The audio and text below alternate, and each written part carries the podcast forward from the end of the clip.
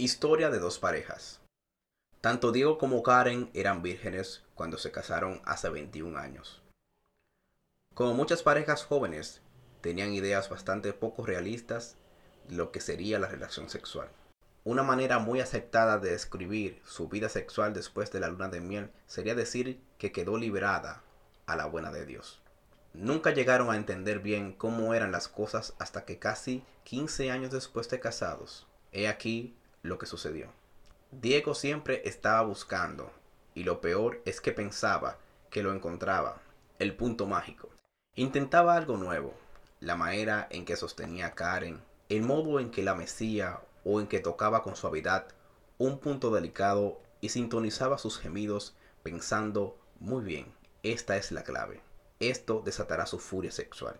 A pesar de que Karen disfrutaba de verdad del nuevo toque, aprendió a ser conservadora con sus gemidos, porque cuando Diego escuchaba uno, era seguro que haría exactamente lo mismo en las siguientes 50 y 100 veces que hicieran el amor.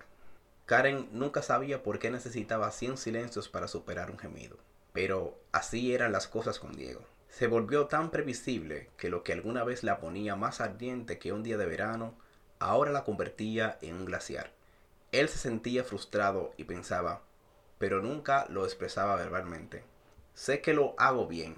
Aquella vez me dio resultado. ¿Por qué no da resultado ahora? No debo hacerlo con bastante suavidad, ni con la velocidad suficiente, ni alguna otra variación. La primera vez que vi a Diego le di una tarea sencilla. Diego, le dije, quiero que vayas a tu casa, mires el armario de tu esposa y luego mires el tuyo. Dime si notas alguna diferencia.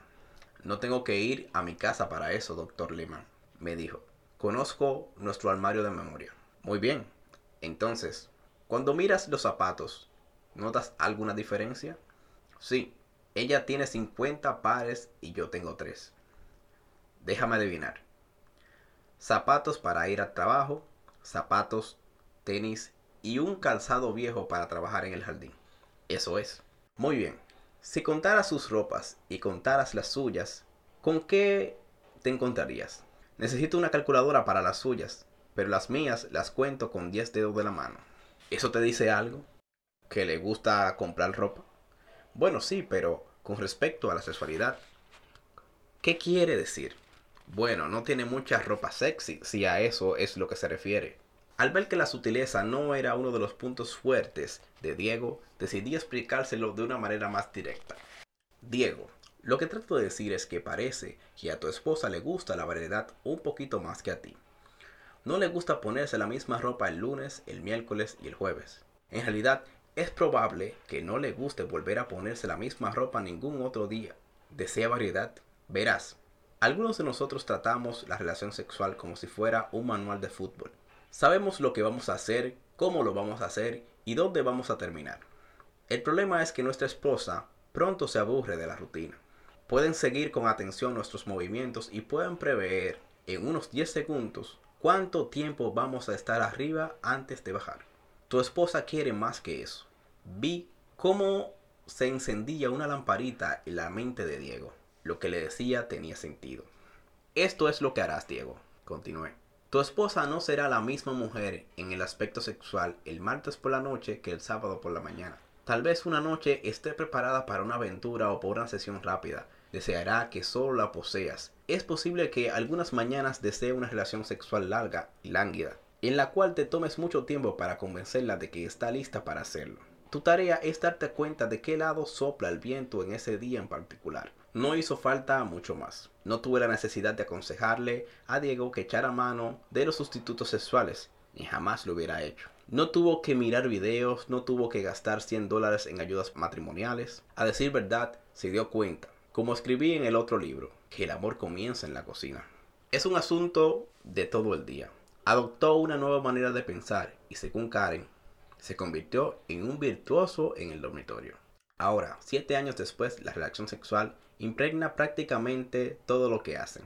Si no lo has experimentado, no podrás creer qué clase asombrosa de pegamento matrimonial puede ser la relación sexual. Hace tres años, Diego se encontraba atrapado en un trabajo que detestaba Su jefe estaba decidido a convertirse en el hombre más odiado del estado de Mississippi. Cuando uno se encuentra en la mitad de la década de los 40, la sensación de estar atrapado es uno de los peores que se puede tener.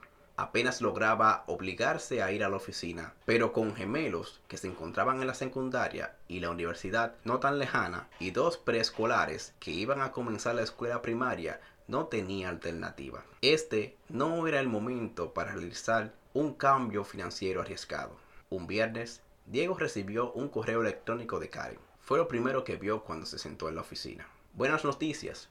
Los más pequeños se quedan en la casa de la abuela esta noche y los mayores se van a un viaje del grupo de jóvenes. Hice una reservación para las 8 de la noche en Palazzi, el restaurante favorito de Diego. Si puedes llegar a la casa a eso de las 6, eso nos dará una buena hora y media para disfrutar de los entremeses que planeo ponerme. De paso, si miras en tu maletín encontrarás una Polaroid. Considérala tu menú para antes de la cena. No veo la hora de verte. Tu Karen. ¿Sabe lo que se dijo Diego después de leer aquel correo electrónico? Recuerda que se encontraba en un trabajo que era un callejón sin salida y que las prisiones financieras se le acumulaban en la cabeza.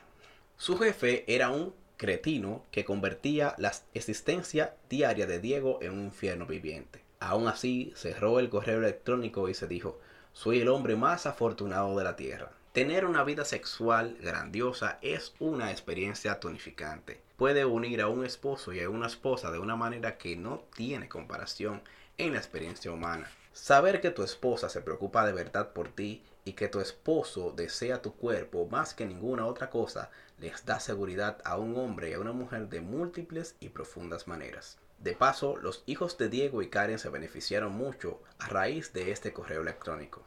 Cuando al final fueron a buscar a los más pequeños a la casa de la abuela, Diego no veía la hora de verlos. Como estaba satisfecho sexualmente, podía concentrarse por completo en sus hijos, escuchar cómo fue su día y pudo tomarse el tiempo para arroparlos en la cama. Y no pienses que los niños no se dieron cuenta de los afectuosos que estaban Diego y Karen aquella noche.